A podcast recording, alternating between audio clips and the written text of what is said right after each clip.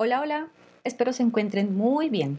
Esto es un Quijote en el diván y les doy la bienvenida a un nuevo episodio. El día de hoy hablaremos del aspecto psicológico de la protagonista del libro El cuento de la criada. Antes de iniciar, Debo decir que no me voy a detener en el tema social, político, cultural y religioso que nos ofrece Margaret Atwood en el libro, sencillamente porque en Internet ya pueden encontrar diferentes ensayos y artículos que abordan completamente esta temática y son bastante buenos. De hecho, el libro es un claro ejemplo para explicar la función social desde lo patriarcal, la conformación de estados totalitarios o autocráticos, pero también para explicar los movimientos sociales como el feminismo y lo femenino en la sociedad así como también la importancia en la conformación de la sociedad desde la religión, el ideal y lo simbólico. Sería interesante, sería muy muy interesante que este libro se pudiera evaluar desde la mirada de autores como Martín Baró, Emily Durkheim, el mismo Sigmund Freud, Norbert Elias y diferentes teóricos, filósofos y sociólogos. Así que si está en tu interés el que hable un poco más sobre estos temas y sobre alguno de estos autores, déjamelo saber en tus comentarios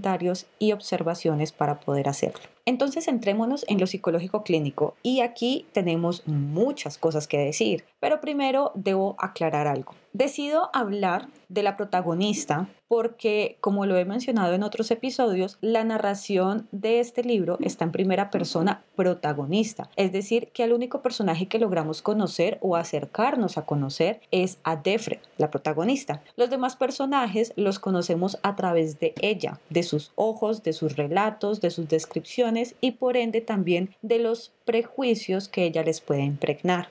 Ahora, también hay que tener algo claro y es que la narración de este libro no está en presente y por ende es una construcción no fidedigna. Recordemos que ya en otros episodios he mencionado cómo esta protagonista reconstruye y manipula la información y los recuerdos a como ella le hubiera gustado que pasaran las cosas. Esto es importante porque al tiempo presente la protagonista puede haber mudado sus emociones, sus sentimientos y su carácter. Entonces vamos a hablar de una protagonista del presente, la protagonista que está narrando y no la que está ejecutando, aunque eso también resulta un poco riesgoso porque puede ser que ella nos esté mintiendo. Recuerden que si bien se tiene una personalidad que es completamente inamovible, también somos el tiempo y el espacio que estemos viviendo y las situaciones o problemas que estemos enfrentando en ese momento.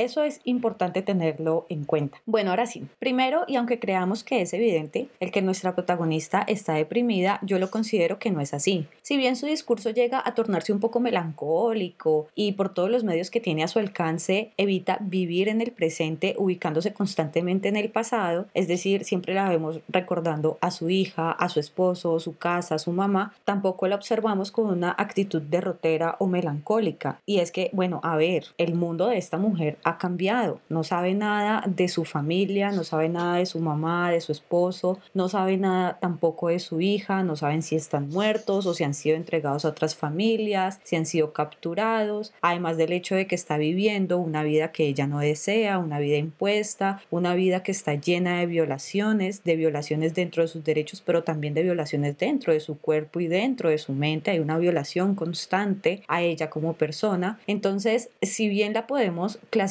como una persona que está deprimida, yo considero que no es así. Y ya más adelante voy a explicar por qué considero que no es así. Ahora, nuestra protagonista y con todo el derecho del mundo está rechazando ese mundo impuesto, pero este rechazo no es solo propio de ella, sino de todas las criadas y de todas las personas que conforman este nuevo mundo. Todas están intentando huir de aquella cárcel y vemos que algunas no lo toleran y ponen fin a su vida o crean mecanismos de defensa para sobrellevar estos cambios. Otras más, como la amiga de la protagonista Moira, logran huir de aquel lugar, pero con un intento en vano, pues si bien ella se aleja de ser criada, ahora debe ser una prostituta. Y es eso, es decir, ser una prostituta o recoger material radioactivo y vivir poco menos de un año, como lo está también la mamá de la protagonista. Entonces vemos que no hay salida, vemos que son personas que están obligadas a hacer algo que no quieren hacer, que tienen que permitir violaciones y que no saben a dónde huir porque no tienen a dónde huir. Entonces, puede estar justificado la actitud de la protagonista o de cualquiera de las mujeres que están en este mundo por todo lo que he dicho. Sin embargo, yo veo en Defred algo diferente. Ella no está resignada, yo veo en ella una intención de lucha y eso cambia un poco las cosas. Ahora no es una intención de lucha por derrocar el régimen, es más bien una lucha por mantener sus creencias, su personalidad, su deseo. Y lo vemos cuando ella decide guardar su nombre y no decírselo a nadie. Y esto cambia mucho las cosas porque si realmente ella lo quisiera ya se hubiera suicidado, como otras criadas, o hubiera huido. Pero ella está ahí guardando esperanzas, esperando a que las cosas cambien. Ahora bien, leyendo la guía de consulta para criterios diagnósticos, el DSM-5, nos encontramos con que para que una persona sea diagnosticada con un trastorno depresivo, debe al menos tener cinco o más de los siguientes síntomas por al menos un periodo de dos semanas consecutivas. Y al leerlos nos vamos a dar cuenta que la protagonista no cumple con esto. Es decir, vamos a verlos. Primero, debe tener un estado de ánimo deprimido la mayor parte del día o casi todos los días, es decir, que se sienta triste, vacío, sin esperanza. Segundo, debe haber una disminución importante del interés o el placer por todas o casi todas las actividades la mayor parte del día o casi todos los días. Hasta allí, la protagonista parece estar cumpliendo los criterios. También debe haber una importante pérdida de peso sin hacer dieta o también un aumento de peso, como también una disminución o aumento del apetito casi todos los días. Hasta allí también la protagonista puede estar teniendo estos tres síntomas. Insomnio o perinsomnia casi todos los días, agitación o retraso psicomotor casi todos los días, fatiga o pérdida de energía casi todos los días, sentimiento de inutilidad o culpabilidad excesiva o inapropiada casi todos los días, disminución de la capacidad para pensar o concentrarse o para tomar decisiones casi todos los días y pensamientos de muerte recurrentes, ideas suicidas recurrentes, sin un plan de terminado o un intento de suicidio o un plan específico para llevarlo a cabo. Entonces, escuchen, debe tener al menos cinco o más de los siguientes síntomas. Hasta allí, nuestra protagonista de nueve síntomas puede estar teniendo seis síntomas. Pero resulta que, aparte de esto, estos síntomas deben causar un malestar clínicamente significativo o un deterioro significativo en lo social, laboral u en otras áreas importantes del funcionamiento de la persona o del paciente. Y aquí viene lo interesante y por lo que digo que no creo que nuestra protagonista esté deprimida. El manual enfatiza en que cuando se produce una pérdida significativa, por ejemplo, un duelo, una ruina económica, pérdidas debidas a una catástrofe natural, a una enfermedad o una discapacidad grave, puede existir el sentimiento de tristeza intensa, así como también una rumiación acerca de la pérdida, también insomnio, pérdida del apetito y pérdida del peso. Es decir, que se concibe como un proceso normal frente a la pérdida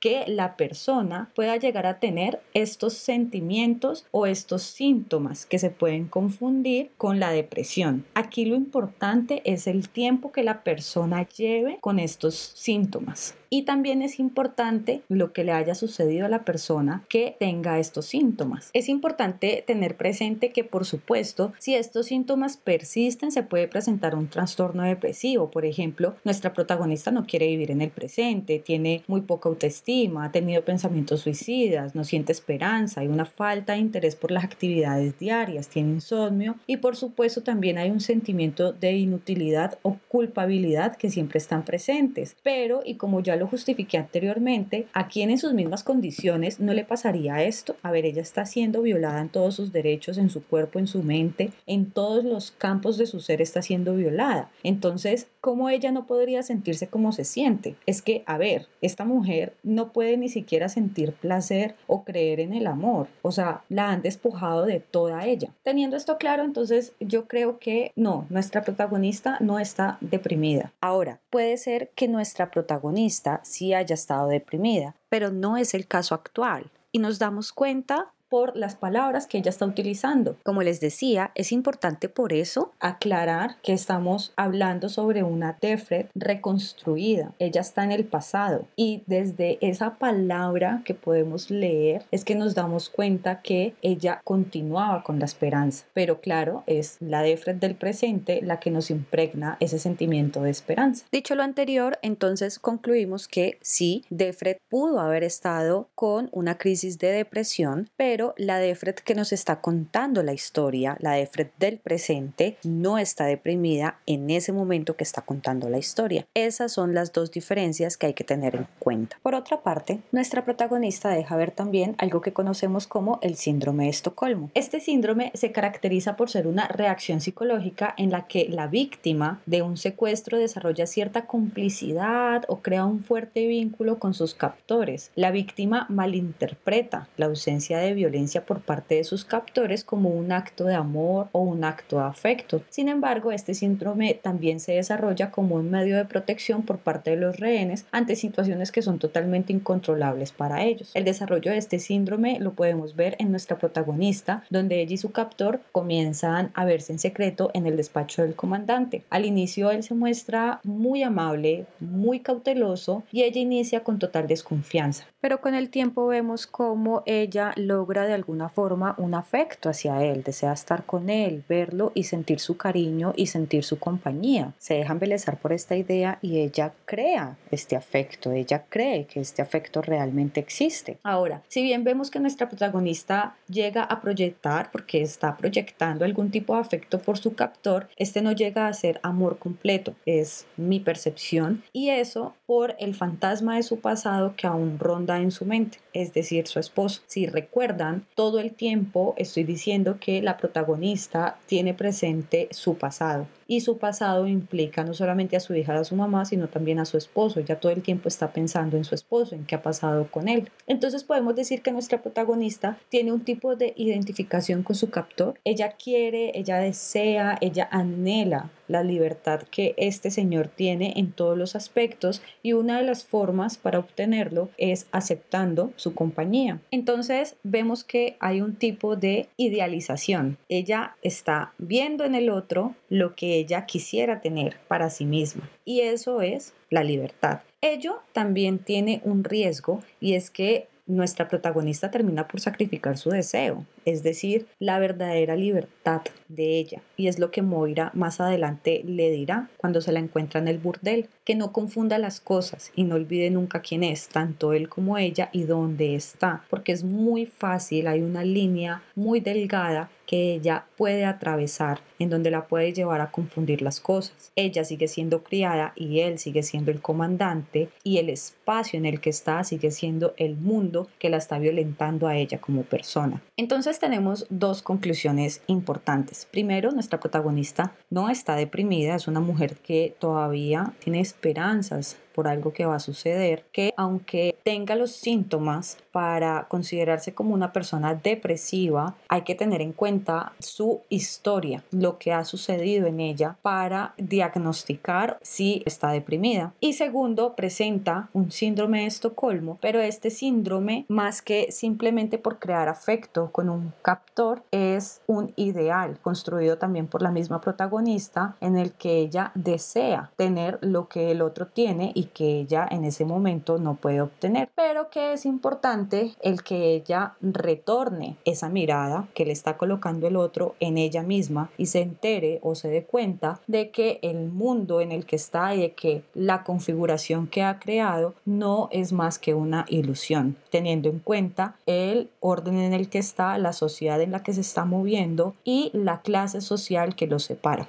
Miren, este libro es completamente fascinante y podemos hablar de él desde muchos tópicos e incluso profundizar en esto que acabo de decir porque de ninguna forma esta es la última palabra. Esto es un ejercicio y siento que podemos tocar muchísimos otros temas, como ya lo decía al inicio, desde la filosofía, desde la psicología, desde el psicoanálisis, desde diferentes autores, también la sociología, el humanismo. Si alguno de estos temas les interesa, déjenmelo saber en los comentarios o en las observaciones y con mucho gusto prepararía un episodio episodio sobre ello. Hay una serie, les recuerdo que hay una serie, esa serie me intriga porque ya les había dicho, el cuento de la criada es un cuento. En la serie, esa mirada protagónica que es limitada se expande y nos deja ver por completo el universo que pretende Margaret Atwood. Entonces nos abarca muchísimo más otros personajes, toda la historia y todo el universo completo. De todas formas, este es un libro que está muy recomendado para todos los que les gusta guste la ficción, los mundos distópicos y de historias que son también muy políticas, muy sociales, muy filosóficas, pero que pueden también suceder en nuestro presente. Si este podcast les ha gustado, no olviden darle me gusta, recomendarme y nos vemos en un nuevo episodio. Hasta la próxima.